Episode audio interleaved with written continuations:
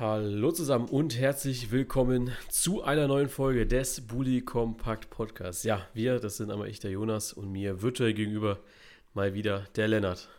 Hi. Lennart, 20 Minuten. Ja.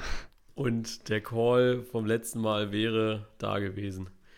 Beziehungsweise ich habe ihn ja sogar noch gestern Abend getätigt gehabt. Ich habe ja gesagt gehabt, dass wenn wir die nächste Podcast-Folge aufnehmen, das war ja dann klar, dass, oder ich habe gesagt, wenn wir morgen Abend den Podcast aufnehmen, dann ist Seoane immer noch Trainer von Bayer Leverkusen. Aber ich glaube, bei der letzten Podcast-Folge haben wir gesagt, in der nächsten Folge ist er nicht mehr Trainer. Haben wir es in Frage? War das nicht eine Frage? Ich glaube, da haben wir es in Frage gestellt gehabt. Ah, okay. Weil ich hatte. Also ich, ich glaube, ich meinte damals, dass ich nicht glaube, dass Leverkusen gegen Werder gewinnt. Ja. Und dass es das dann sein könnte für ihn. Ja, okay. Ich hatte auf jeden Fall ähm, bei Spotify, wir können da ja mal Fragen reinstellen und ich hatte bei Spotify bei der Folge die Reißleine tatsächlich genau diese Frage gestellt gehabt. Ist Seoane bei der Aufnahme der nächsten, äh, der nächsten Folge noch Trainer von Bayer Leverkusen? Ähm, 75% haben gesagt ja. Und einer hat gesagt Hm. nein. Ähm, also entweder haben wir in der Folge echt gute Argumente für Seoane gebracht gehabt oder der Gedanke, dass er es vielleicht doch noch hält, ähm, ja, Ja, War da im noch normalen, äh, Im normalen Rhythmus hätten wir auch letzte Woche aufgenommen. das ist richtig. Ähm, Ja. Da muss man dazu sagen, wir hatten dann ja, eigentlich hatte ich gesagt, ja, wir machen eine Länderspielfolge, aber ich glaube, die Themen waren dann nicht so geil und die Länderspielpause deprimierender, als sie sein sollte. Ja. Also ich habe auch gar nicht so viel mitbekommen, um ehrlich zu sein. Mir Ja, beide Spiele nicht angeguckt. Ja, es hat dann auch keinen Sinn gemacht. Ähm, Naja. Genau, aber lass uns doch äh, beim Thema Leverkusen bleiben. Vielleicht kurzer Überblick über worüber wollen wir denn heute sprechen überhaupt.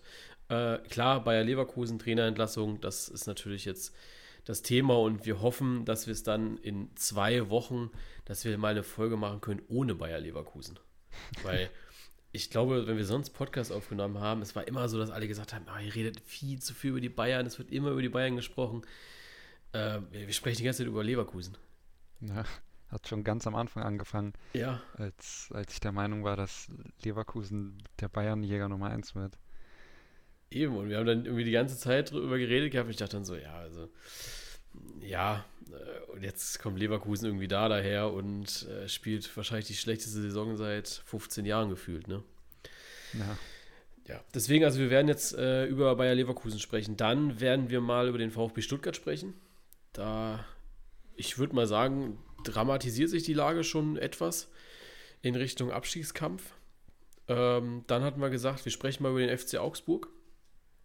Die haben ja jetzt eine recht gute Serie hingelegt nach, äh, ich, ich glaube, es war jetzt in den, also aus den ersten fünf Spielen haben sie nur einen Sieg rausgeholt gehabt. Das war gegen Leverkusen. Ja. Und daraufhin folgten jetzt äh, drei Siege, unter anderem gegen die Bayern dafür. Und das wollen wir auf jeden Fall einmal kurz besprechen. Dann haben wir, haben wir gesagt, Werder, Ja, kurz zumindest. kurz zumindest. Und dann sprechen wir über am Wochenende ja wieder der Klassiker. Ähm, ich würde es mal am Anfang der Folge auch mal dahinstellen, ob man dieses Spiel überhaupt der Klassiker nennen kann oder ob man das eigentlich anders betiteln müsste. Aber deswegen das Thema als letztes. Wir arbeiten, heute, arbeiten uns heute von unten nach oben vor und starten da bei Platz 17, Bayer Leverkusen. Seoane gestern Abend noch in Porto auf dem Platz gewesen. Jonathan Tah ihn noch so ein bisschen verteidigt gehabt, hat gesagt gehabt, ja, es, also es liegt halt wirklich nicht am Trainer, wir sind da alle schuld dran. Und ähm, ich meine, Sonntag beim Doppelpass, ne? Hat der Leverkusen oder irgendwer vom, war von Bayer Leverkusen da und hatte gesagt gehabt, ja, also wir wollen den Turnaround mit ihm schaffen, aber haben schon Lösungen. Ja. So. Und da habe ich mich dann gefragt gehabt, also schön, dass ihr schon Lösungen habt, aber wie lange darf denn jetzt dieser Turnaround gehen? Also Ja. äh, ne, gibt man ihn jetzt noch drei Wochen, gibt man ihn drei Spiele, gibt man ihn ein Spiel und anscheinend ein Spiel. hart. Weil, also mir tut es ja auch noch wirklich leid, weil ich glaube, er ist ein wirklich guter Trainer und er fällt einfach den Umständen zum Opfer in Leverkusen. Dieses Spiel gestern gegen Porto wieder war für mich so das Spiegelbild der Saison bislang von Leverkusen, weil da wirklich alles gegen Leverkusen läuft und dieser Spielverlauf wieder so extrem unglücklich ist. Ähm, Und ich finde, Leverkusen hat sich auch gesteigert im Vergleich zum Saisonbeginn. Deswegen finde ich es, ich glaube, es ist die richtige Entscheidung, ihn zu entlassen. Aber ich glaube auch, dass es sehr unglücklich einfach verlaufen ist. Also sie müssen jetzt was ändern, aber es tut mir sehr leid für ihn. Ja, ich finde äh, es ein bisschen schade, muss ich sagen, weil er hat, wie gesagt, letztes Jahr auch eine Bombensaison gespielt gehabt und war, war mega gut drauf, hat äh, gute Spiele gehabt, hat ja, Leverkusen mit in die Champions League gehievt äh, und jetzt läuft dieses Jahr also wirklich alles gegen ihn. Ne? Also ich glaube, wenn man jetzt ans Wochenende zurückdenkt, gegen die Bayern am Freitag, wo äh, ja Füllkrug, äh, nicht Füllkrug, sage ich jetzt schon, äh, wo Radetzky ja maximal unglücklich aussieht eigentlich bei fast allen Toren irgendwie und generell schlecht verteidigt wird, dann gestern Abend gegen Porto wird äh, mehr als dilettant verteidigt, dann macht einen schicken Elfmeter nicht rein. Sachen, wofür ein Trainer, finde ich, nichts kann, ja, und am Ende bist du aber das schwächste Glied, weil keiner kann sagen, ja, Patrick, äh, hast äh, gut gespielt, aber gut Schuss, äh, den nächsten Elfmeter verballerst du aber nicht für uns. Ja. Und ähm, ja, das ist halt echt bitter. Und ich finde, er ist ein sehr, sehr starker Trainer. Er, also wenn man jetzt auch Jonathan Tah, klar ist dann wieder die Frage, so ein bisschen, wie real ist denn diese Aussage gewesen von ihm? Also wie cool fanden sie ihn am Ende noch wirklich? Aber wenn ein Jonathan Tah sagt, es liegt nicht am Trainer, wir haben eine gute Bindung für ihn, zu ihm, äh, die Connection ist stark, dann ja, spricht das eigentlich ja eher für den Trainer und für die Mannschaft dann. Also ich bin mir ziemlich sicher, dass Ioane langfristig auf Champions League Niveau weiterhin Trainer ist. Ja, auf jeden Fall. Also ich glaube, dass er für den deutschen Markt wird es erstmal ein bisschen dauern, äh, weil dann muss man ja auch mal überlegen, wer könnte als nächstes, ja gut, Wolfsburg, ne? äh, Wolfsburg vielleicht, aber ne, wo könnte als nächstes irgendwie ein Trainer gesucht werden und ja, in Deutschland mit, mit Leipzig jetzt auch gerade erst einen Trainerwechsel gehabt. Äh, Dortmund und München ist da, glaube ich, noch kein Thema. Aber ich glaube, dass er schon einen guten Verein im Ausland nochmal finden wird dann dafür. Ich hoffe es auf jeden Fall. Gekommen, und das ist ja eine sehr interessante Personalie eigentlich, Xabi Alonso. Ja. Ich weiß nicht, ob ich mich jetzt täusche, aber war Xabi Alonso nicht schon mal ganz kurz davor, Leverkusen-Trainer zu werden? Ja. Oder war das ein anderer Verein? Ich meine, er, er war zumindest schon mal im, im Gespräch. Er ja. war zumindest schon mal irgendwie, also ich glaube vor Sioane vielleicht sogar. Kann sein, ja. Und da hat man ja schon gesagt gehabt, ja, Xabi Alonso ist da zumindest mal irgendwie Kandidat und ja, ich bin, bin sehr gespannt. Also das kann ich mir. Also ich, ich habe auch gar keine Ahnung. Also als Trainer hat er ja bisher nur Jugend und zweite Mannschaft von Real Sociedad trainiert gehabt und ansonsten halt gar nichts. Ne? Ähm, ja. Weiß ich nicht. Das ist ein Risiko, was Leverkusen eingeht, vor allem in der aktuellen Situation. Ähm, klar wirst du mit dem Kader jetzt nicht absteigen, aber äh, trotzdem auf Platz 17 so jemanden einzustellen, ist schon mutig zumindest mal. Ich finde immer diese Aussage, so ja, mit dem Kader, da steigst du nicht ab, ne?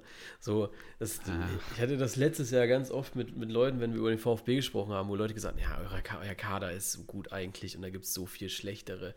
Äh, ihr steigt nicht ab. Ja, ne? zack. Fast abgestiegen dann.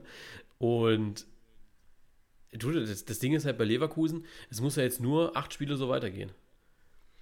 Sondern ja. hast du 10 Punkte nach 16 Spielen. Lass es noch 17 Spiele sein, dann hast du auch noch, 5, äh, hast auch noch 10 Punkte oder lass es 11 sein. Aber Leverkusen muss ja jetzt schon mit Xabi Alonso, der muss sofort funktionieren. Der hat jetzt keine, also klar, der hat sofort das Spiel gegen Schalke, dass du sagen kannst, okay, du hast schon mal einen, einen gewissen Push und deswegen ist es vielleicht auch nochmal der richtigere Moment jetzt nach der Länderspielpause. Aber wenn du dir dann natürlich die nächsten Gegner auch schon wieder anschaust, dann spielst du äh, in der Champions League nochmal gegen Porto nächste Woche. Dann äh, spielst du gegen Eintracht Frankfurt, wieder Champions League, dann gegen Wolfsburg, dann RB Leipzig, also dazwischen immer Champions League, ne? Ähm, Union Berlin, Köln, Stuttgart, Gladbach. Also ich sage jetzt mal aus, ja gut, äh, Gladbach würde ich jetzt ausklammern, weil die spielen das im neuen Jahr dann.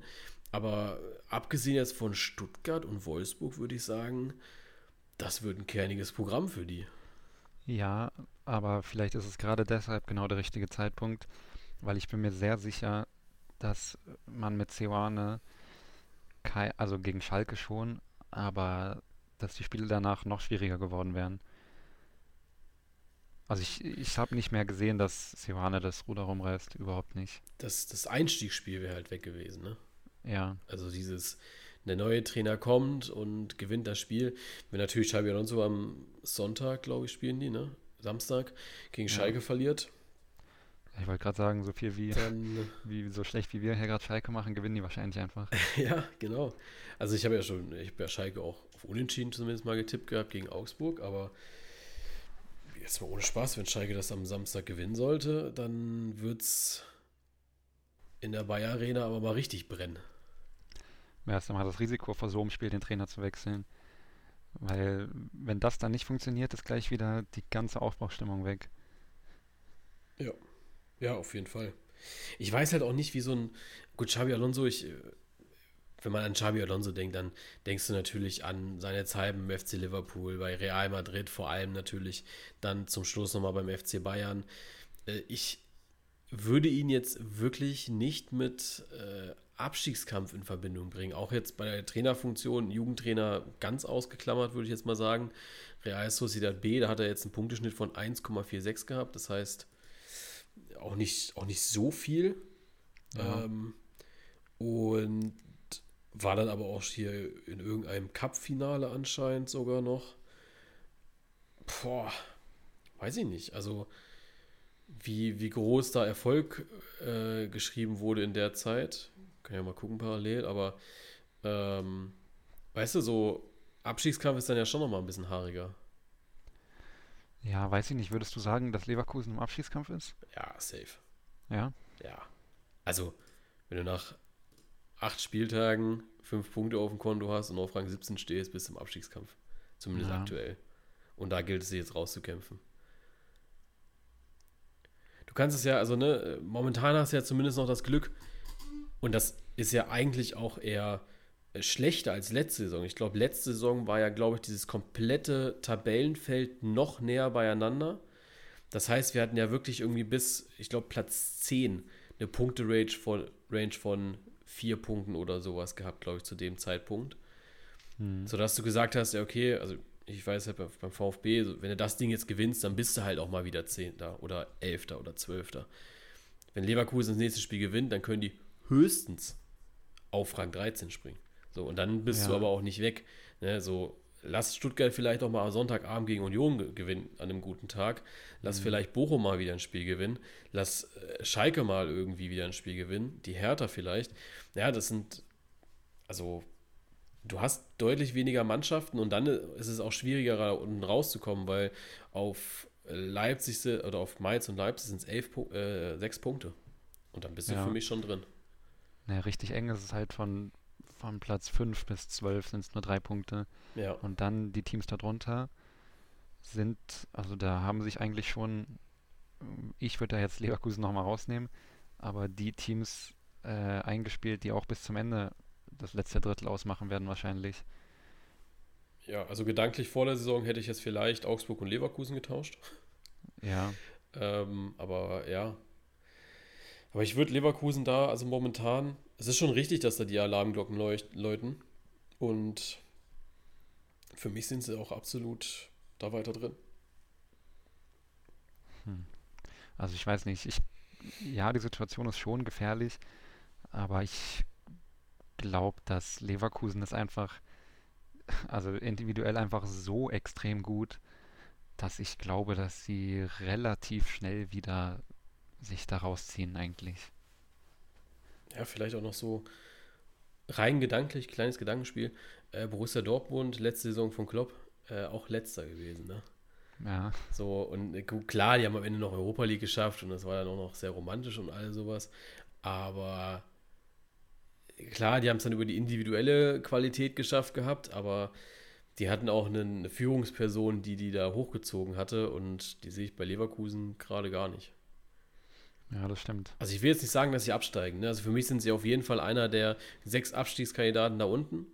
Äh, rein, rein objektiv gesehen, wenn man auf die Tabelle schaut ähm, und rein subjektiv gesehen, wenn man sich die Spiele jetzt vom Wochenende oder von, vom Freitag nochmal anschaut, auch gestern die zweite Halbzeit, dann spielt man auf jeden Fall nicht gutes Fußball, äh, nicht gutes Niveau. Ja. Ja, hast du recht. Also, aber deswegen glaube ich auch, dass der Trainerwechsel jetzt zum richtigen Zeitpunkt kommt, weil bis zur WM sind es einfach noch zu viele Spiele, um es laufen zu lassen. Ja. Aber es muss, es müssen jetzt in den nächsten Spielen Ergebnisse kommen, weil sonst ähm, ist man erstens unten drin und der Anschluss, was ja, glaube ich, immer noch das Ziel ist, an Platz 6 ist halt jetzt schon extrem groß. Ja, absolut. Ich bin, bin gespannt. Also wie gesagt, äh, wir können auch in zwei Wochen wieder hier sitzen und sagen, ja, okay, jetzt hat Leverkusen sechs Punkte mehr. Es sind zwar dann auch nur elf und dann musst du hoffen, dass halt Mainz und Leipzig gar nicht punkten oder so. Ähm, aber vielleicht dann eine Tendenz zumindest erkennen, dass man dann sagt, okay, sind jetzt einfach abgeschlagener 13. und da geht momentan nach unten, nach oben nichts. Kann auch passieren. Wird aber ein harter Weg, finde ich. Ja, definitiv. Also, das, das wird schwierig für Leverkusen. Und ich bin gespannt, was, was Xabi Alonso macht. Also, Samstag werde ich mal ganz genau hinschauen, wie Leverkusen und Schalke spielen. Und dann bin ich auch sehr gespannt drauf. Also, das, da hoffe ich auf dann zumindest mal besseren Fußball, vielleicht auf eine aufgewecktere Leverkusen 11, vielleicht auf einen Patrick Schick, der mal wieder äh, zwischen die Pfosten trifft.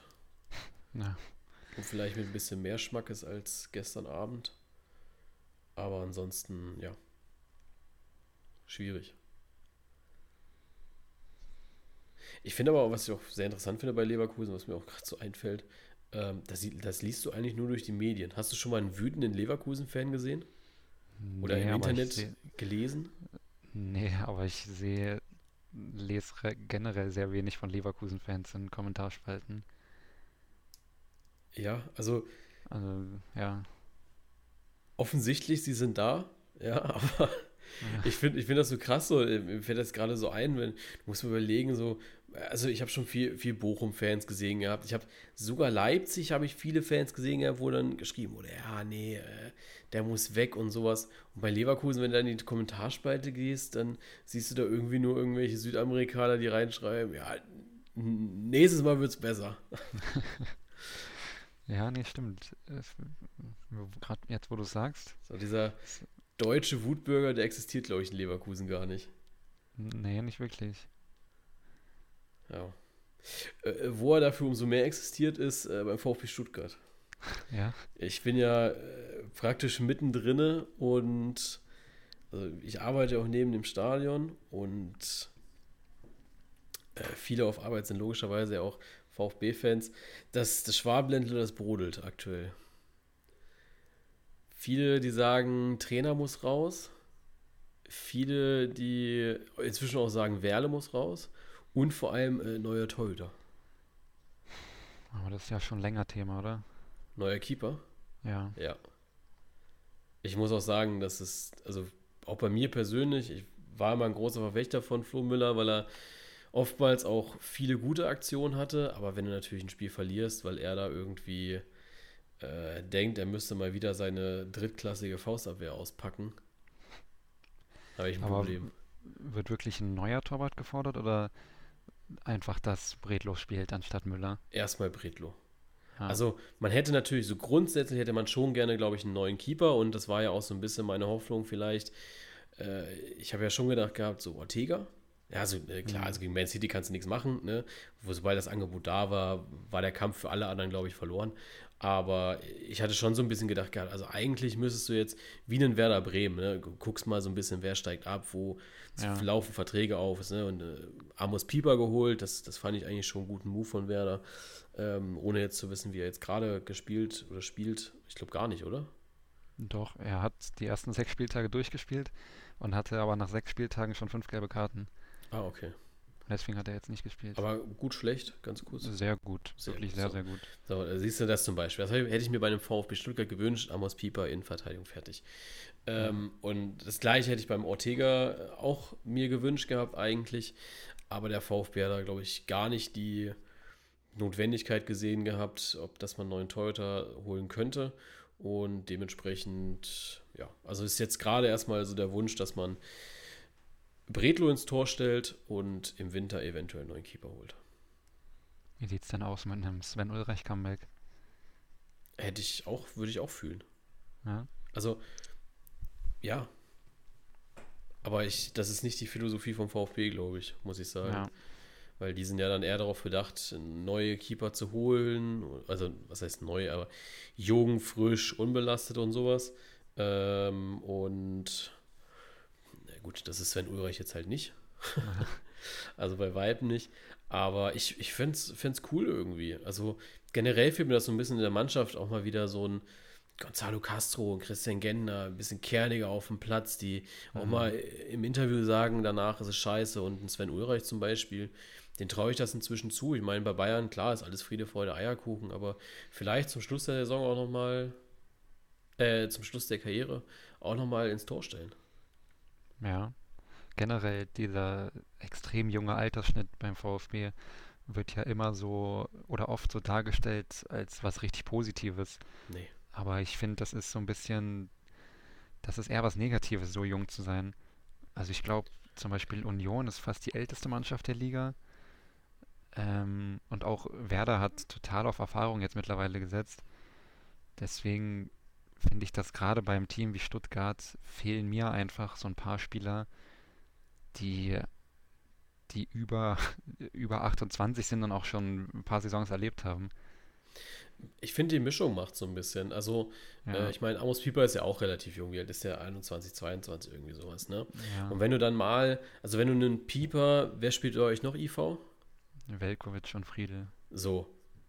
Velkovic und Friedel. So, der Friedel ist doch immer mindestens 27, glaube ich schon. Nee, der ist erst 23, glaube ich. 23, 24, ja. Oh. Aber Velkovic ist alt. Ja. So. Ja. Aber Friedel ist erfahren, machen wir es so rum. Ja. Velkovic, äh, Friedel spielt Nationalmannschaft, Friedel spielt, äh, hat, hat, beim FC Bayern Ausbildung genossen gehabt und der hat, der spielt jetzt seit gefühlt fünf Jahren Bundesliga. Ja. Ja. Ähm, Velkovic sowieso Ewigkeiten schon dabei. Wenn du den, wenn du dann einen Amos Pieper dazwischen stellst, dann macht das auch was mit, einem, mit dem Amos, also mit dem Spieler an sich. Wenn du dann aber bei dem VfB, gut, da haben wir, ich sag mal, eine gut erfahrene Innenverteidigung. Ich glaube, da ist jetzt, dass man damit Sagadu nochmal nachgelegt hat, ist okay, aber ich finde, dass wir so auf den Flügeln, wo, wo wir immer äh, viel auf diese Kreativität und auf Ideen, auf auch Mentalität setzen, finde ich. Äh, das, das, wir haben ja einfach nur klein, schnell Abfahrt. Ja. So. Und das, das reicht halt heutzutage nicht mehr. Wenn ich, ich weiß das, ich glaube, das beste Beispiel ist da wirklich ein Tongi Kulibali, der 20 Mal einen Sprint ansetzt, 20 Mal komplett ins Leere läuft und dann irgendwann keinen Bock mehr hat auf den Sprint. Das heißt dann einfach auch diesen Sprint nicht mehr macht. Mhm. Ja. Ähm, wenn du dann aber einen Gonzalo Castro da, Wataru Endo ist, glaube ich, einfach zu nett. So, das ist ja. ein cooler Typ, der kann, ne, äh, früher wurde beim VfB auch gesagt, dass, dass man, ein Kapitän muss Deutsch sprechen, ja, dass er mit Schiedsrichtern und so sprechen kann. Ich würde sogar sagen, dass Wataru Endo Deutsch sprechen kann, weil Japaner sind da ja mal sehr, ich sag mal, lernwillig und auch sehr diszipliniert, um solche Aufgaben zu erledigen. Deswegen würde ich jetzt mal sagen, dass wenn der Kapitän ist, dass er jetzt zumindest mal ein paar Brocken Deutsch kann. Ähm, mhm. Aber er ist keiner, der dann mal rausgeht und sagt, ey, Tongi, du spielst so kacke, ähm, jetzt zieh mal einen Stock aus dem Arsch und renn weiter. Ja. Also so. für mich wäre beim VfB Mavropanos eigentlich ganz klar der Kapitän vom, so wie ich das so leicht von außen sehe. Ja. Ja. Am, am ehesten, ja. Also Waldemar Anton hatten, war ja, glaube ich, vorher vor Endo Kapitän, den hat man das dann ja weggenommen gehabt mit Matarazzo ja, war, war okay, äh, dass er es war, aber ich glaube, Mafropanos, gut, der ist jetzt auch 23, 24 irgendwie. Ähm, oder nee, auch 25, ich glaube, der ist mein Jahrgang. Ähm, der, der ist laut, der, der scheißt die Leute zusammen mal. Das ist halt, sowas wünscht man sich mal. Und wenn das dann noch mit Erfahrung geprägt ist, die fehlt halt meiner, meiner Meinung nach beim VfB so ein bisschen. Ja. Und dann hast du halt auch auf der Stürmerposition mit Girassi theoretisch gut nachgelegt, praktisch nicht. nee. Also, ja. Und ich weiß nicht, ich finde auch immer, auch jetzt diese Trainerdiskussion beim VfB, ich finde Matarazzo, der ist nicht ohne Grund jetzt, 1000 Tage waren es ja, glaube ich, jetzt letztens. Mhm. Ähm, und, und fast 100 Pflichtspiele. Das ist ja nicht ohne Grund beim VfB, nachdem wir so inkonstant damit waren. Und ich finde ihn eigentlich so gut und er kommt so gut in diesem Konstrukt mit Misslintat äh, zurecht und deswegen würde ich ihn jetzt ungern aufgeben. Misslintat natürlich genauso wenig. Ähm, ja, jetzt bin ich mal gespannt, was da diese neue Kombo mit Philipp Lahm und Sami Kidira und Christian Gentner natürlich äh, hergibt, aber bin da wenig optimistisch, dass die drei da irgendwie gut was hinkriegen. Am ehesten vielleicht Sami Kidira. Ja, aber für Stuttgart wird es hart. Also das hätte ich wirklich nicht gedacht vor der Saison. Ja. Aber im Moment Bochum, Schalke sich beide deutlich schwächer. Ähm, und dann wird es halt schon eng. Also ich glaube, Augsburg, reden wir gleich noch drüber, aber Augsburg überperformt auch extrem. Ich glaube, die sind relativ schnell wieder unten drin. Ja. Es ist auch keine Hertha dabei, die so richtig bodenlos spielt. Also, nee, Hertha finde ich ziemlich stabil eigentlich. Eben, das ist es halt. Also klar, du kannst dich um das Drumherum lustig machen, aber die spielen okay Fußball. Ja. Und das ist halt das Schlechte für den VfB dieses Jahr. Weil Schalke macht halt da noch seine Punkte. Ähm, das Stuttgart halt nicht. Und gut, Bochum halt auch nicht. Ne? Aber das ist dann der Vorteil wieder. Also schwierig beim VfB. Bin mal gespannt, wie es dann nach Sonntagabend aussieht. Gegen wen spielt Stuttgart jetzt? Union. Ah. Bei Union? nee, zu Hause. Okay. Ja. Dann gehen wir mal äh, zum Bayern-Schreck. Und was haben sie am Wochenende gewonnen gehabt? Äh, was war das denn? Schalke, oder? Ja, stimmt, Schalke, klar. Ja. Ähm, zum FC Augsburg. Ja. Ist, glaube ich, was, ja. für uns beide ein schwieriges Thema, ne? Ja. Ähm, also ich habe, glaube ich, vor der Saison gesagt, dass ich Augsburg nicht so sehr im Abstiegskampf sehe wie die meisten, ähm, weil ich wirklich gehofft bzw. gedacht habe, dass sie vor allem mit Enrico Maaßen äh, anfangen, richtig, richtigen Fußball zu spielen. Und ich glaube, rein vom Attraktivitätslevel her, gut, ich muss auch sagen, ich habe jetzt gegen Schalke, habe ich mir das Spiel nicht angeguckt, ähm, aber was ich so mitbekomme und gesehen habe von Augsburg, ist das wirklich ganz, ganz unterste Schublade in der Bundesliga vom Fußballerischen. Ähm, und deswegen glaube ich auch nicht, dass sie sich, also dass sie weiterhin so erfolgreich sind. Und man hat auch, man muss sagen, man hat jetzt nur gegen Werder und Schalke gewonnen, gut gegen Bayern ähm, und halt gegen Leverkusen. Also ich bin mal gespannt, gegen wen jetzt die nächsten Spiele sind. Ähm, okay, Wolfsburg und Köln. Das sind halt auch Spiele, wo Augsburg punkten kann. Aber ich denke, dass der Trend langfristig wieder nach unten zeigt. Man hat zwar einen überragenden Torwart, das muss ich sagen. Sportlich überragend. Ähm, aber ich denke schon, dass sie schnell wieder unten drin sind. Ja, also äh, sehe ich, seh ich ähnlich. Äh, zum, ich, zwei Punkte. Ersten, erster Punkt äh, zum Spielerischen. Ich habe mir jetzt von einem Augsburg-Fan, ich habe das ja auch bei neuen Spiele, neuen Fragen, habe ich das ja auch sehr, ich sag mal, salopp beantwortet, äh, wie ich den FC Augsburg sehe und habe gesagt, äh, oder nee, ob sie wieder in Form sind. Ich sage es natürlich, ne, man hat jetzt mal wieder drei Spiele gewonnen. Das ist gut, unter anderem auch gegen den FC Bayern. ich hatte jetzt aber auch schon unter Kommentaren oder in den Kommentaren gesehen, von wegen, ja, Augsburg muss man jetzt ernst nehmen. Die letzten Jahre immer Abstiegskandidat gewesen, trotzdem drin geblieben. Und jetzt drei Siege. Also, also allein schon dieser Widerspruch in der Aussage, die letzten Jahre immer Abstiegskandidat gewesen und knapp drin geblieben, ist, ist Punkt 1 und dann der, der ganz weit entfernte Punkt mit müssen wir ernst nehmen. Also ich hoffe jetzt nicht, dass wir sie ernst nehmen müssen, um sie weiter oben in der Tabelle einzuordnen, wenn es jetzt nur um Ernst nehmen geht, von wegen, ich muss auch mal für Augsburg tippen. Hm. Da kann ich mit leben. Ja. Ähm, vielleicht am nächsten Spieltag, wenn die dann gegen, äh, was war's? Wolfsburg? Ähm, Wolfsburg, ja. Ja, wenn die jetzt gegen Wolfsburg spielen, ist vielleicht, sage ich dann, ja, vielleicht mal für Augsburg. Ähm, aber ich werde sie sicherlich nicht ernst nehmen und irgendwelche europäischen Überlegungen mit reinnehmen.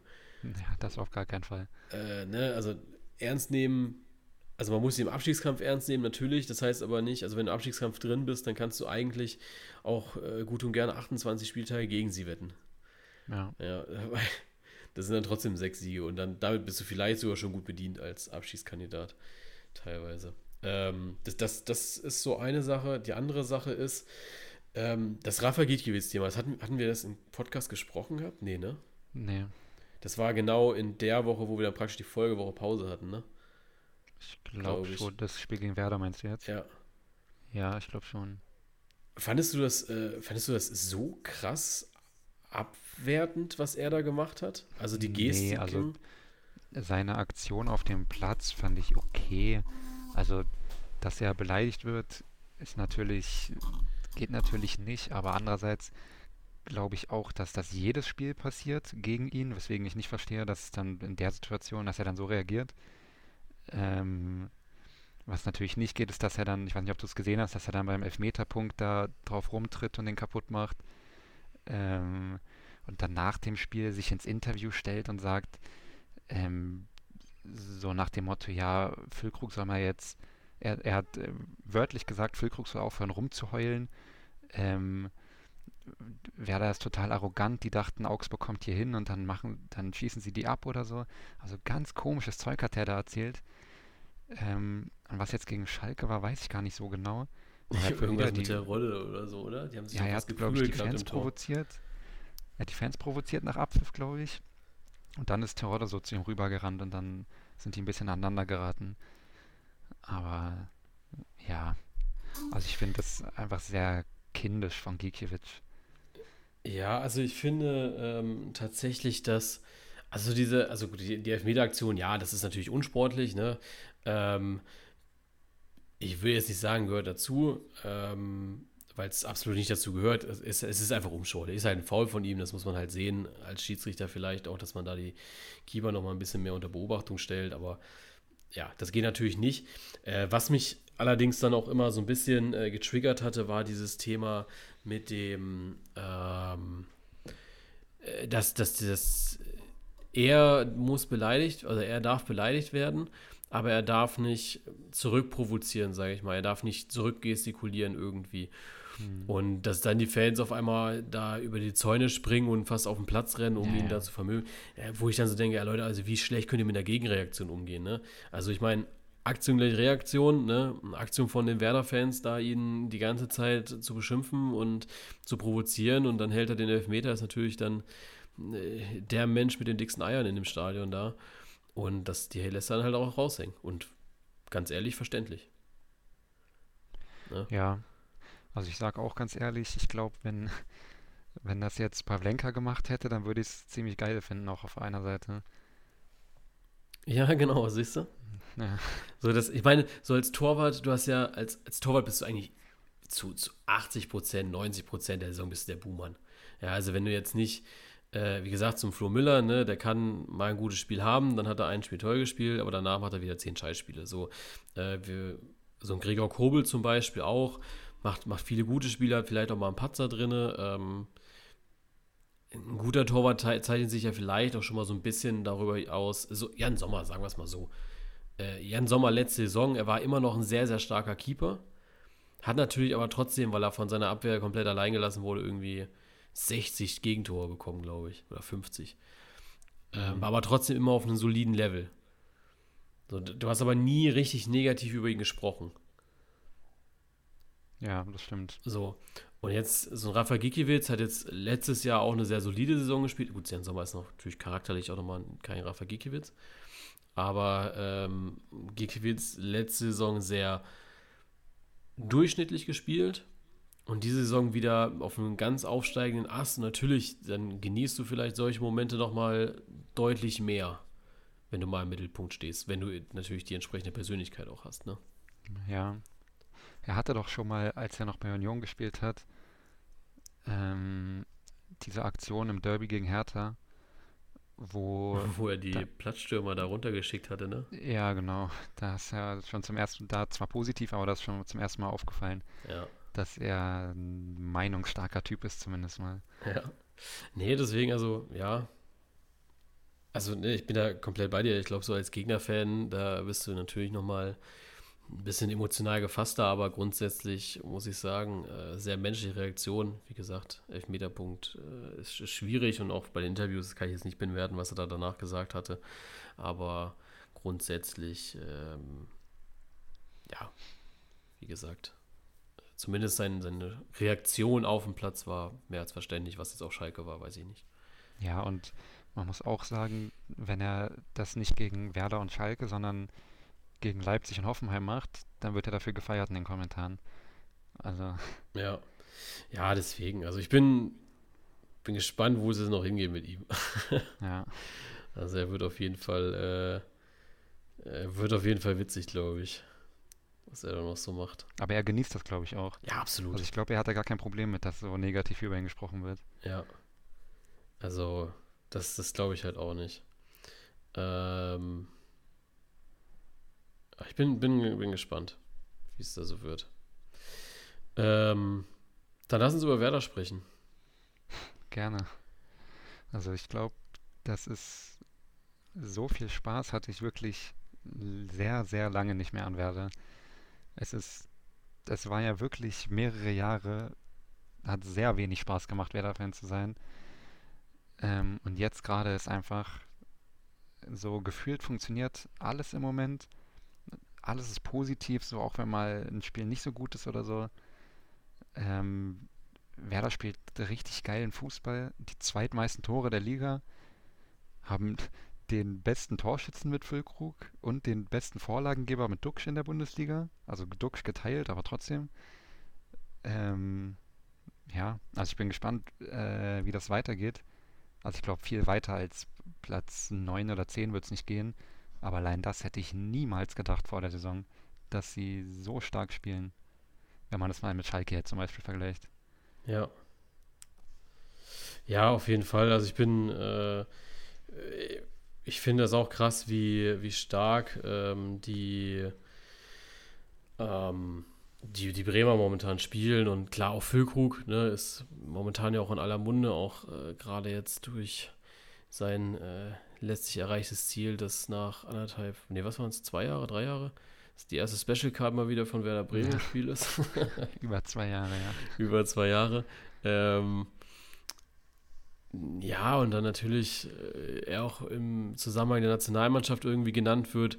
Das sind alles so Sachen, die äh, klar auf jeden Fall eine, ähm, die Bremen guten Aufschwung geben. Ich hatte sie jetzt ja auch nicht als Abstiegskandidat so sehr getippt. Ich hatte ja Schalke unten drinne gesehen, weil ich bei Werder schon die Entwicklung ein bisschen besser gesehen hatte. Ich hätte aber nicht gedacht, dass Füllkrug und Dücksch so gut funktionieren in der Liga, Ja, muss ich sagen. und ich fand auch diese Thematik mit Duxch, der hat ja jetzt sein erstes Tor gemacht gegen Gladbach. Ähm, und davor wurde oft so getan, auch von Werder-Fans, so als ob Duxch jetzt seine Leistung nicht bringt in der Bundesliga. Aber ich finde, der hat auch die Spiele davor schon richtig, richtig stark gespielt. Der hat halt keine Tore gemacht. Aber fußballerisch ist er so wichtig für die Mannschaft. Ja. Ja, absolut. Ähm, das, deswegen bin ich da auch sehr, ähm, wie gesagt, also sehr, sehr überrascht. Also ist der Füllkrug jetzt auch sieben Tore, also bester Torschütze in der, in der Liga. Das ist schon, schon krass.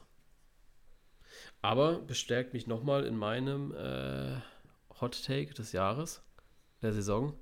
Äh, kein Stürmer der Top 5 wird äh, Torschützenkönig. Ja, und mit, was meintest du, wie viele Tore? Mindestens 30? Füllkrug, nee, 15 waren es, glaube ich, nur. Nee, Ich- ich meine als Torschützenkönig. Ach so, ja, doch. Ja, mindestens Ja. 30. Ja, Füllkrug über 15 meinte ich relativ früh, Ja, wenn er fit bleibt. da sind wir schon bei 7. Ja, das ist ja auch so ein Thema bei Füllkrug. Er ist jetzt seit, ich glaube, anderthalb Jahren komplett verletzungsfrei. Und so eine Phase gab es halt bei ihm noch gar nicht in seiner Karriere. Ja, ja, krass. Ähm, deswegen, ich, ich hoffe, es bleibt so. Ne? Also, ich, ich habe es ja, wir hatten ja letztens schon mal geschrieben gehabt drüber. Ich glaube nicht, dass er Thema für die WM wird. Ja. So schätze ich Hansi nicht ein. Ähm, auch wenn sich das viele wünschen würden. Ja. Ja, es wird, also ich denke auch, es wird auf keinen Fall passieren, aber ich würde ich würd es sehr, sehr cool finden. Ja. Aber denkst du, er würde der Mannschaft helfen? Ja, ja, also ich glaube, er wäre halt nochmal ein neuer Typ in der Nationalmannschaft und ich denke, er, habe ich ja auch geschrieben, ich glaube, es bringt mehr, einen Füllkrug mitzunehmen als einen Match, also jemand, der, den du nochmal bringen kannst zumindest, der eine Körperlichkeit mitbringt, der, der Charakter mitbringt, der auch jemand ist, der die anderen mitzieht. Also ich glaube schon, dass klar, fußballerisch wird er der Nationalmannschaft offensichtlich nicht weiterhelfen. Ähm, aber ich denke, das kann, das kann schon der Mannschaft auf jeden Fall weiterhelfen. Ja, auf jeden Fall. Auf jeden Fall. Ja, äh, ich, ich bin gespannt. Ähm, wie gesagt, Thema WM, äh, ich weiß noch nicht. Ich, ich, weiß noch nicht, ob das so geil ist für so einen Spieler wie Niklas Füllkrug sozusagen. Ja, ich war bei der WM in Katar dabei. Oder? Also. Naja, ich glaube, ich war bei einer WM für Deutschland dabei. Ist auch nicht so schlecht. Ist wieder was anderes. Ja. Ist wieder was anderes. Als zu sagen, ich war bei der WM Katar dabei. Ja, aber vor allem seine Entwicklung ist ja am krassesten. Er war vor, vor weniger als einem Jahr, hat er zweite Liga gespielt, hat seinen Stammplatz an Dux verloren, hat sich damit Clemens Fritz angelegt im Spielertunnel, stand bei null Saisontoren, war völlig außer Form. Und dass er jetzt da ist, wo er steht, das ist einfach unglaublich. Spricht wieder für das Thema Erfahrung beim VfB ja. Stuttgart vielleicht auch, ne? Ja. Spricht auch für das Thema Ole Werner anstatt Markus Anfang. Absolut. Absolut. Aber dafür hat äh, Markus Anfang in FIFA reingeschafft, Ole Werner nicht. Stimmt. Ja, ärgert sich Werner bestimmt. Absolut. So, dann letztes Thema. Für, nee, doch. Ah, jetzt habe ich vergessen aufzuschreiben, wo wir bei Werder waren. Egal, sollte ja nur kurz um Werder gehen. Ähm, lass uns über den FC Bayern bzw. Borussia Dortmund sprechen. Da steht am Wochenende der Klassiker an. Und ich habe es am Anfang schon gesagt gehabt, der Klassiker, würdest du jetzt, jetzt du persönlich, würdest du sagen, das ist der Klassiker? Ähm, nee. Also, ich glaube, wenn du jetzt die Bundesliga im, so ab 2000 oder ein bisschen später betrachtest, dann auf jeden Fall. Aber ja, ja, ist halt Ansichtssache, wie du es definierst. Danke. Also ich, es sind halt historisch schon so die beiden besten Mannschaften der Bundesliga. Ähm, ja. Ja. Ja. Also ich glaube, wenn man ganz stumpf jetzt auf die ewige Tabelle guckt, ist es 1 gegen 2. Echt? Ich glaube schon, ja. Haben aber viele richtig abgekackt, oder? Ja, stimmt, ist 1 gegen 2. Aber von Titeln her? Ja, das ist halt nochmal sowas wie Gladbach und so. Ja, da sind ja, also ich will jetzt nicht sagen, dass Bayern gegen Gladbach, äh, dass das jetzt der Klassiker ist. Ne? Also vielleicht streng genommen dann von Titeln und von der historischen ähm, Konkurrenz her. Aber Dortmund hat ja schon sehr aus den Jahren ähm, 2, 210, nee, noch 210, glaube ich, 210, 11, 12, 13, da haben sie ja schon sehr, sehr viel Kraft äh, gesaugt und sehr, sehr viele Punkte gemacht und äh, dann natürlich das, das Level auch gehalten bis heute, dass sie zumindest ewiger Zweiter, Dritter wurden und danach nie wieder, was äh, jetzt aktuell halt einfach nicht Richtung Meisterschaftskurs sind, aber ähm, ich, ich finde einfach so, dieses Spiel wird so hoch gepusht, weißt du, wenn es so, wenn es letzte Woche oder wenn es letzte Saison so gewesen wäre, dass Dortmund mal dieses Rückspiel gewonnen hätte und wir wären wirklich mal auf, auf drei Punkte ran gewesen auf die Bayern oder mhm. ich glaube sogar punktgleich gewesen mit den Bayern, dann hätte ich gesagt, ja, so langsam hat dieses Spiel mal wieder einen, einen Stellenwert. Aber ich finde, dass dieses Spiel absolut keinen Stellenwert hat. Jetzt fürs Wochenende, die spielen in München. Dortmund. Ne? Dortmund. Dortmund. Ich glaube, in Dortmund kriegen sie immer aufs Maul, oder? Kriegen sie in München? Nee, in München kriegen sie immer aufs Maul, ne? Ja. Okay, dann haben sie vielleicht sogar Glück, dass, ich weiß noch nicht, wer Schiedsrichter ist, ähm, aber ich glaube, äh, Hot Take, äh, Felix Zweier wird es nicht sein. ähm, aber je nachdem, äh, wenn man einfach mal so ein bisschen Glück hat, ähm, äh, vielleicht gewinnt man das Ding. Dann würde ich aber immer noch nicht davon sprechen, dass es eine Aussagekraft hat, weil für mich ist dieses Spiel in der Rückrunde viel, viel wichtiger. Ich finde es sehr ja. schade, dass dieses Spiel so früh in der Saison ist. Ich hätte es mir ein bisschen später gewünscht, immer so, ja, 14. Spieltag vielleicht oder auch so ein, so ein 13. Spieltag. Aber gefühlt ist es meistens so, so in dem Dreh und auch meistens in der Hinrunde in Dortmund. Ja. Und auf dieses Spiel jetzt freue ich mich auch total, weil ich denke, dass es zumindest mal ausgeglichen wird. Ähm, und mal abgesehen davon, ähm, ob das jetzt wichtig für die Meisterschaft oder sonst was ist, wird es einmal ein richtig geiles Spiel.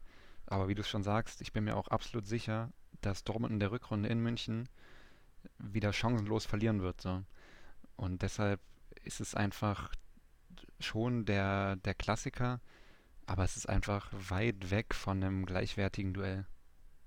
Ja, auf jeden Fall. Also deswegen, wie gesagt, Hinrunde vollkommen egal, was da passiert. Also dieses Spiel am Samstag ist für mich persönlich und auch äh, gut für die Tabelle, da wird sich vielleicht Vielleicht werden die Bayern am Wochenende wieder Erster oder vielleicht wird Borussia Dortmund Erster am Wochenende. Äh, Erster werden, oh, vielleicht. Vielleicht werden sie am Wochenende Erster sein. Ähm, macht für mich aber keinen Unterschied, weil es nur neun Spieltage jetzt waren. Wenn das in der Rückrunde ist und wir haben die Entscheidung zwischen Bayern ist mit sechs Punkten Vorsprung oder Bayern und Dortmund sind punktgleich, dann interessiert mich der ganze Spaß viel, viel mehr. Ja. Ja. Und deswegen, also so Klassiker, ich finde dieses, dieses Aufbausche, vor allem Hin- und Rückspiel, weißt du, wenn es so, weiß ich nicht, dadurch, wir, wir leben ja so sehr von diesem Zweikampf zwischen Bayern und Dortmund. Ich finde, ähm, ich, ja, ich finde es auch einfach nicht mehr so geil. Ich weiß nicht, ob das vielleicht so ist, wenn man in Deutschland lebt, aber so ein El Clasico hat zumindest mal für mich einen, oder wenn City gegen Liverpool spielt. Ich glaube, die Partie wird es in der Saison öfter geben als Bayern gegen Dortmund. Aber ich, ich finde, für mich ist sie irgendwie geiler, die Partie. Vielleicht, weil sie unnahbarer ist. Ja. Ja, schwierig. Also das Spiel in Dortmund ist schon immer sehr geil. Aber ja, also auf das Rückspiel freue ich mich jetzt schon nicht, weil. weil, weil du weißt, das Ding ist verloren. Ja, also ich glaube, ist es ja nicht nur gefühlt so, sondern Dortmund gewinnt ja wirklich fast jedes Jahr hoch in München. Und es okay. ist die letzten Jahre oft so gewesen, dass es so ein Spiel war, wo man davor gesagt hat, ja, wenn Dortmund da jetzt gewinnt, dann wird es nochmal richtig spannend. Und das wurde es halt nie. Ja. Ja, und das, das ist halt so das Problem für mich. Und weiß ich nicht, wenn jetzt auf Bundesliga.de gehst und wir haben Mittwoch, ja, jetzt gerade durch Champions League, äh, ich glaube, Leipzig liegt immer noch mit 1-0 vorne gegen Celtic, 2-1 liegen sie vorne gegen Celtic. Äh, witzigerweise spielt Salzburg zeitgleich gegen Zagreb, deswegen konnte ich gerade, muss ich zweimal hinschauen. ähm, aber wenn du jetzt auf Bundesliga.de gehst, ne, so, äh, du musst überlegen, Leverkusen hat gerade seinen Trainer entlassen. Ich lese davon nichts. Ich lese ja. hier, es fängt an mit Bayern gegen Dortmund, der Klassiker in Zahlen, dann geht es weiter mit der Klassiker, Zentrumsduell beim Klassiker, Bellingham gegen Musiala, dann Sky Next Generation. Ja, das, dieses, das ist so schwach. Kinderreporter kommentieren die Fernsehpremiere. Ey, ohne Spaß, ne? Also irgendwann hört der Spaß auch auf, ne? Als ob, ja, jetzt mal ganz ehrlich, wer schaut sich denn, würdest du jetzt freiwillig Bayern gegen Dort oder Dortmund gegen Bayern von Kinderreportern begleitet hören wollen? Nee, aber. Da sitzt ein Zehnjähriger und eine Zehnjährige und erklären dir, was Fußball ist. Weiß nicht, vielleicht ist es. Elfjährige. Für Kinder ist es ja auch nicht mal cool, ne? Also freuen sich Kinder darüber? Ich weiß es nicht. Also ich hätte mich nicht drüber gefreut. Ich hätte gesagt, Mutti, äh, mach mal wieder hier den, den Wolfuß an, der durch die Gegend schreit. Und nicht das, das Puppenspiel da. Also weiß nicht, ich kann mir das halt nicht vorstellen. Ich glaube, kurz werde ich mir das auch anhören am Samstag. Ich nicht. Ich weiß, ich weiß, ich weiß leider noch nicht, ob ich es überhaupt sehen werde am Samstag. Aber ja. ich, ich weiß jetzt schon, dass wenn ich sehen sollte, werde ich mir nicht das Spiel anschauen. Vielleicht im Nachgang mal on demand reinschalten und gucken, wie es auch aussieht. Geht ja inzwischen bei Sky sogar. Ähm, ja. Aber mehr nicht. Um das Ganze weiterzuführen, ähm, Klassiker von A bis Z, alles zum Dortmund-Bayern-Spiel. Und dann wird alles natürlich nochmal wiederholt in den meistgelesenen Artikeln, weil wie könnte das nicht mehr der meistgelesene Artikel sein? Dann Abwehrduell, Schlotterbeck gegen die Licht. Das ist dann so ein bisschen die Frage. Und Gott sei Dank haben wir am Wochenende ja auch noch das Derby Köln gegen Dortmund oder äh, Gladbach gegen Köln. Ja. Was dann auch mal zehn Dinge zum Derby zwischen Köln und Gladbach ein Artikel wert war. also, äh, weißt du, wenn es jetzt der Kicker gewesen wäre, da hätte ich gesagt, ja, typisch. Oder die Bild. Ne? Ähm, ja. Aber wenn du jetzt natürlich ähm, auf Bundesliga.de bist, von der DFL, die Liga, dann erwartest du doch eigentlich so ein bisschen mehr neutrale Berichterstattung, oder? Ja, aber dieses Problem haben wir ja generell ein bisschen, dass es so versucht wird, alles aufzupuschen und dann gerade mit Bayern und Dortmund irgendwie krampfhaft zu versuchen, die Liga attraktiv wirken zu lassen, Ach, vor allem aufs Ausland. Ähm, ja. Ja, also ich bin, bin ehrlich, ähm, äh, äh, nee. Nee. Also ich bin, bin sehr gespannt, was das wird und ähm, in, für mich ist das einfach ein so heißer Luftballon und dann nach der ersten Minute ist da eigentlich schon jemand mit der Nadel vom FC Bayern und piekst den Ballon kaputt und fertig ist. Ja. Na gut, was denkst du? Kleiner Tipp von dir. Ähm, wer macht's? Ähm, ich sag Bayern gewinnt. Souverän. Äh, ja, ich denke auch. Ich glaube jetzt, ich glaube schon, dass die Chancen recht groß sind, dass die Bayern gewinnen. Denk, ja, doch, das schaffen sie. Glaube ich dran. Ja. Gut. Dann äh, werde ich jetzt mal die 20 Posts fürs Wochenende vorbereiten zwischen äh, Dortmund gegen Bayern. Nein, Spaß. Ja. Da wird es wahrscheinlich eh nur den Ergebnispost zukommen. Ähm, aber ja, mal gucken. Gut, ähm, coole Folge gewesen wieder. Äh, ich weiß gar nicht. Ähm, ich, ich lasse mir wieder eine spontane Frage einfallen für Spotify. Ich glaube, es wird so in die mhm. Richtung gehen, äh, wie geil findest du das Spiel Bayern gegen Dortmund in den letzten ja. zehn Jahren? Äh, irgendwie sowas vielleicht. Vielleicht auch mal keine. Kann ja auch so passieren. Ähm, auf jeden Fall äh, ein, ein, kleiner Hinweis natürlich noch, den hatte ich jetzt am Anfang der Folge vergessen gehabt. Wenn euch der Podcast gefallen hat, könnt ihr den natürlich bei Spotify, Apple Podcast und wo auch immer ihr das hört, könnt ihr natürlich bewerten. Da würden wir uns immer freuen über eine positive Bewertung. Wenn ihr ansonsten Wünsche habt für Themen, ihr habt irgendwelche Fragen, was euch einfach so ein bisschen fehlt im Podcast, könnt ihr mir natürlich jederzeit gerne schreiben per Instagram. Äh, ja, per Instagram. Und dann werden wir das hier auf jeden Fall in der nächsten Folge, die dann in zwei Wochen sein wird, mit aufnehmen und drüber sprechen. Und dann bleibt uns auch nichts anderes übrig, als uns zu bedanken, dass ihr wieder so da mit dabei wart. Und Dankeschön. Und ja, bis in zwei Wochen. Ciao. Macht's gut. Ciao.